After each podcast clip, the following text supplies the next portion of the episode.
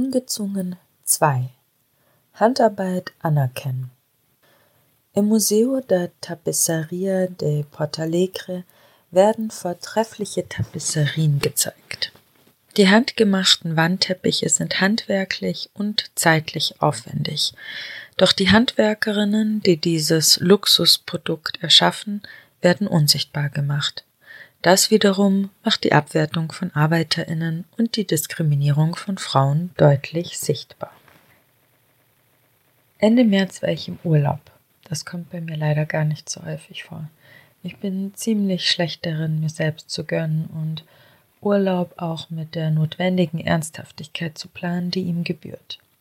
Jedenfalls war ich im Südosten Portugals in einem kleinen mittelalterlichen Dörfchen auf rund 750 Höhenmetern, umrundet von Schafherden und Olivenhainen, genoss ich die Frühlingssonne, während die Vögel fröhlich oder eher lüsternd portugiesisch zwitscherten.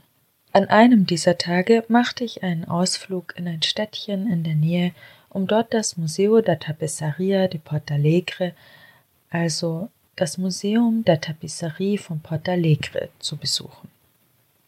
Eine Tapisserie ist ein Wandteppich, auch Bildteppich genannt, der durch Bildwirkerei hergestellt wird. Die Teppiche können nicht maschinell, sondern nur manuell hergestellt werden. Das heißt, jede Tapisserie ist handgemacht. Das passiert auf horizontalen und vertikalen Webstühlen. In Portalegre werden die Wandteppiche vertikal gewirkt, und zwar mit einem speziellen Stich, der sehr dicht ist.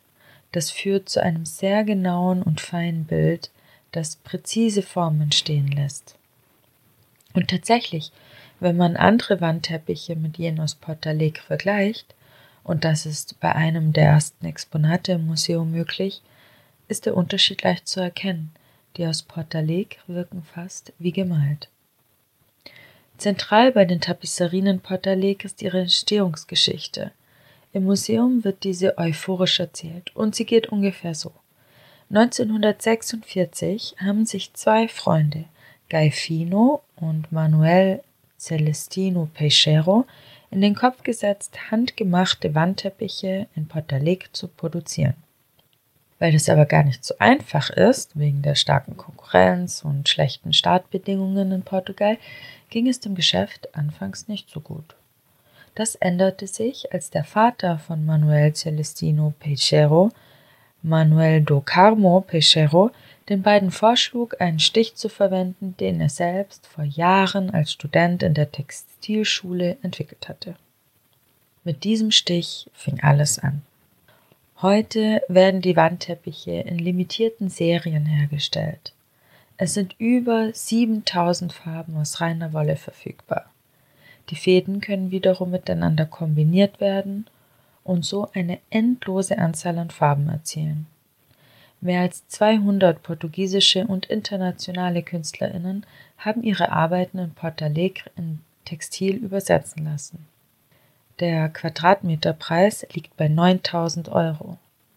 Bei all der Besonderheit wundert es daher schon, dass die Tapisserien aus Portalegre im deutschsprachigen Wikipedia-Eintrag zum Thema keine Erwähnung finden. Es gibt zwei Arten von Fäden. Schussfäden, das sind Fäden, mit denen etwas gewebt wird, und Kettfäden, die kettenartig angeordnet sind und in die etwas hineingewebt wird. Der Schussfaden trägt diesen Namen, weil er in der Weberei am Webstuhl oder an der Webmaschine von einer Kante zur anderen eingeschossen wird. Um das zu tun, wird der Schuss Garn auf eine Fliete, das sind kleine Weberschiffchen, aufgewickelt. Bei der Wirkerei wird, anders als beim Weben, der Schussfaden nur bis zum Rand der in der Vorlage angegebenen Fläche hin und zurück gewirkt. Das ist übrigens der grundsätzliche Unterschied zwischen Weberei und Bildwirkerei. Als Vorlage dient ein Karton, in Originalgröße des späteren Teppichs, auf dem die farbigen Flächen und Konturen eingezeichnet sind. So etwas kommt auch in anderen Künsten zum Einsatz, wie zum Beispiel in der Freskenmalerei oder bei Bühnenbilder. Die Übertragung allein ist übrigens schon eine Kunst, denn das Originalbild hat ja oft ganz andere Maße, als der spätere Teppich haben soll. Der Karton wird unter den Kettfäden am Flachwebstuhl oder im Rücken des Hochwebstuhls montiert und dient so als Orientierung. Außerdem wird mit Spiegeln gearbeitet, aber das geht jetzt zu weit. Jedenfalls ist die Bildwirkerei sehr zeitaufwendig und HandwerkerInnen benötigen vier bis acht Wochen pro Quadratmeter. Die Wirkerei gehört neben der Töpferei und Weberei im Übrigen zu den ältesten Handwerkskünsten der Menschheit. Die Teppiche wurden und werden als Wandverkleidungen genutzt, um das Haus oder die Herberge nicht nur zu dekorieren, sondern auch zu isolieren bzw. zu wärmen. Aber sie erfüllten auch pädagogische Zwecke und erzählen durch ihre Motive Geschichten. Wie ich so durch das Museum ging und mir die Exponate ansah, deren Bandbreite von klassischen über abstrakten, kleineren bis ganze Wände bedeckenden Teppichen reicht, fiel mir eines auf. Die Namen derjenigen, die diese Teppiche mit ihren Händen herstellten, fehlten völlig. Und das, obwohl das Museum selbst auf dessen Website schreibt, Zitat, Every Portalegre tapestry is in fact an original work of art by itself, due to its own properties and the means used to translate the original. Zitat Ende. Wenn dem so ist, wieso werden die HandwerkerInnen nicht namentlich genannt und ihre Arbeit dadurch anerkannt und gewürdigt? Beim Durchklicken der Website konnte ich kein Bild des Teams finden. Nichts konnte ich finden. Im Gegenteil, wenn man das Museum besucht oder die Website durchstöbert, es ist eine Geschichte der Männer. Doch das Weben oder in diesem Fall Wirken ist Frauenarbeit. In der Werkstatt in Portalegre arbeiten, wie auch in anderen Fabriken und Bereichen der Textilindustrie, vor allem Frauen. Erst vor ein paar Tagen hat sich das Unglück von Rana Plaza zum zehnten Mal gejährt. 2013 sind beim Fabrikeinsturz in Bangladesch über 1000 TextilarbeiterInnen gestorben. Noch mehr wurden verletzt. Und trotzdem sind noch heute 80 Prozent der ArbeiterInnen in der Textilindustrie junge Frauen, die unter unwürdigen Bedingungen arbeiten. Abermals zeigt sich also auch in Portalegre eine strukturelle Abwertung und Diskriminierung. Die Abwertung von ArbeiterInnen und die Diskriminierung von Frauen. Dabei ist die patriarchale Logik bereits in der Entstehungsgeschichte angelegt. Technologie, Erfindung, Fortschritt ist dem Manne zugeordnet, der dementsprechend auch den Fame und das Geld einkassiert.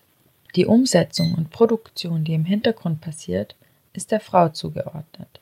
Daraus resultiert kein Geld. Die Handwerkerinnen erhalten angeblich trotz der hohen Quadratmeterpreise keinen üppigen Lohn und keine oder nur eine indirekte Anerkennung. Die Frage stellt sich also, wer profitiert hier? An wen gehen diese tausenden Euro abseits der Herbeischaffung von hochwertigen Materialien? Und die Arbeitsbedingungen sind schwer.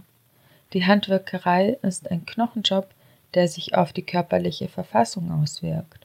So wurde mir von verkrümmten Fingern erzählt. Noch dazu wissen nur diese Handvoll Frauen, wie genau die Technik funktioniert. Der Stich ist geheim. Ist es also nicht das Handwerk dieser Frauen, die den Teppich zur Kunst machen? Schließlich ist es eine Herausforderung, meist kleinere Originale in großformatige Wandteppiche zu übersetzen und gehen diese über eine einfache Kopie weit hinaus. Sicher war es im Mittelalter üblich, ein Atelier, eine Manufaktur oder Werkstatt zu betreiben mit Arbeiterinnen, deren Produkte dann den Namen des Künstlers oder der Werkstatt trugen. Wir kennen das zum Beispiel von den alten Meistern Botticelli und Co. Aber ist das noch zeitgemäß? Gehören die Bildwirkerinnen nicht vielmehr gewürdigt, finanziell, aber auch durch künstlerische und soziale Anerkennung? Es sollte nicht nur eine Geschichte der erfinderischen Männer erzählt werden, sondern auch die der Frauen, die diesen Erfolg mit ihrer handwerklichen Perfektion überhaupt erst möglich gemacht haben, und zwar jeder Einzelnen. Es wird auch in einer Welt ohne Lohnarbeit eine intrinsische Motivation für die Herstellung von hochwertigen Tapisserien existieren. Das heißt, auch ohne sich daran ökonomisch bereichern zu können, wird es ein soziales und künstlerisches Interesse daran geben, diese Wandteppiche herzustellen. Entweder um das Wissen über die Technik am Leben zu erhalten oder um des künstlerischen Ausdruckswillens. Doch auch in einer Welt ohne Lohnarbeit geht es um Sichtbarkeit. Es geht nicht darum, in einer generischen Masse unterzugehen und schlicht als ersetzbar zu gelten. Es geht um Sichtbarkeit von Arbeiterinnen, von handwerklicher Arbeit, von Arbeit, die von Frauen durchgeführt wird, von unsichtbar gemachten Händen. Denn diese Hände hängen an einem Körper, der hat ein Gesicht und trägt einen Namen. Gerade diese Art der Arbeit, die Bildwirkerei, zeigt, wie wichtig es ist, dass wir unsere Leistungen im Sinne von Beiträge zur Gesellschaft jedweder Art anerkennen. Warum sollte sich irgendwer der Tortur der Arbeit hingeben, wenn nicht auch wegen der gemeinschaftlichen Freude daran, etwas geschafft zu haben und dem sozialen Status, der damit einhergeht? Lohnarbeit können wir abschaffen, die Arbeit aber nicht, sie ist Teil der Conditio Humana. Es ist im Unterfangen, alle Menschen gleich zu behandeln, aber nicht förderlich, die Individualität einzuebnen. Im Gegenteil, sollten wir sie von dem Prinzip der Konkurrenz entbinden, sie nicht künstlich erhöhen und doch die Arbeit jeder Einzelnen anerkennen, ganz im Sinne der Kooperation. Sie hätte es alleine nicht geschafft, aber ohne sie wäre es auch nicht gelungen. Denken wir Exzellenz nicht als Kader oder Avantgarde, sondern als Teil der Gemeinschaft für die Gemeinschaft, dann steht sie weder außerhalb von ihr noch über ihr. Jeder hat etwas Besonderes zur Gemeinschaft beizutragen. In einer Welt ohne Lohnarbeit, in der die Grundbedürfnisse versorgt sind, werden wir die Zeit und die Muße haben, uns dem zu widmen. Morgen ist 1. Mai und unter dem Motto uns aus dem Elend zu erlösen, können wir nur selber tun, finden im ganzen deutschsprachigen Raum anarchistische Demonstrationen statt. Wo genau? habe ich euch verlinkt und könnt ihr auf anarchismus.de herausfinden. Auch in der Rubrik Rückblick geht es um den 1. Mai. Denn bereits 1890 war der 1. Mai als Manifestationstag festgelegt worden. Doch erst acht Jahre später, beim Treffen der Zweiten Internationale in Paris, wurde er als internationaler Kundgebungs- und Demonstrationstag beschlossen. Niemand erwartete die weltweite Reaktion darauf. Die Maikundgebungen waren Ausdruck eines Massenbedürfnisses. Der Ursprung dieses Feier- und Kampftages findet für gewöhnlich weniger Beachtung. Der 1. Mai ist nämlich auch ein Gedenktag an die sechs Anarchisten, die durch die Haymarket-Affäre als politische Märtyrer gestorben sind. Was war passiert? 1886 fanden Massenstreiks in verschiedenen Fabriken in Chicago statt. Es wurde für den Acht-Stunden-Tag und eine Lohnerhöhung gekämpft. Bei einem dieser Streiks vor dem McCormick Reaper Works am 3. Mai 1886 schossen Polizisten in die Massen, töteten mehrere Menschen und verwundeten weitere. Der Fabrikleiter reagierte mit dem beliebten Mittel der Massenaussperrung, das heißt, er schloss die Fabrik und sperrte die ArbeiterInnen im wahrsten Sinne des Wortes aus. Tags drauf versammelten sich AnarchistInnen zum friedlichen Protest am Haymarket. Kurz bevor die Versammlung sich auflösen wollte, erschien ein Trupp Polizisten, der den Protest störte. Plötzlich zerbarste eine Bombe. Ein Polizist starb, 70 Menschen wurden verletzt, sechs starben später. Bis heute ist nicht bekannt, wer die Bombe geworfen hatte. Die acht Männer, die vor Gericht gestellt wurden, waren jedenfalls nicht dafür verantwortlich.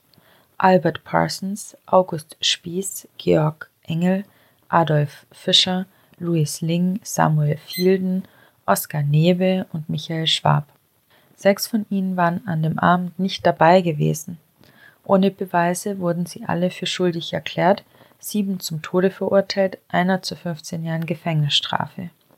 Ling begann am 10. November 1887 vermeintlich Selbstmord in seiner Zelle. Am 11. November 1887 wurden Parsons, Spieß, Engels und Fischer gehängt. Schwab und Fielden wurden begnadigt und zu lebenslanger Haft verurteilt. Sechs Jahre später wurden Fielden, Nebe und Schwab von Governor John P. Altgeld begnadigt, da er feststellte und einräumen musste, dass es eindeutig keine Beweise für ihre Verurteilungen gegeben hatte.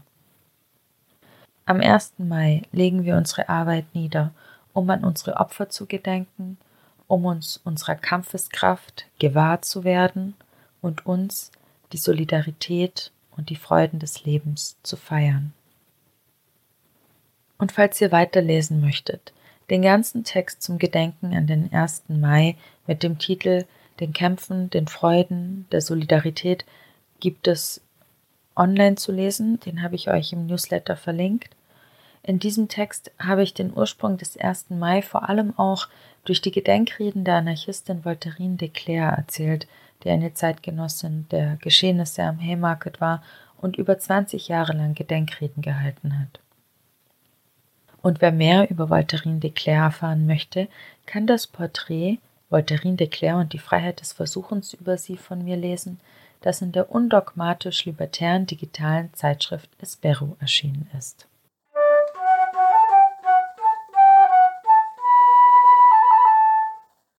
Wenn ihr könnt und möchtet, dann würde ich mich sehr freuen, wenn ihr den Podcast auch mit Geld unterstützen würdet.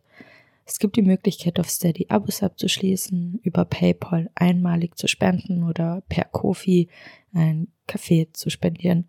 Damit würdet ihr ermöglichen, laufende Kosten zu decken und die MusikerInnen zu bezahlen. Aber wie gesagt, nach eigenem Können und Ermessen. Hab's euch in den Show Notes verlinkt. Ich wünsche euch was. Macht's gut.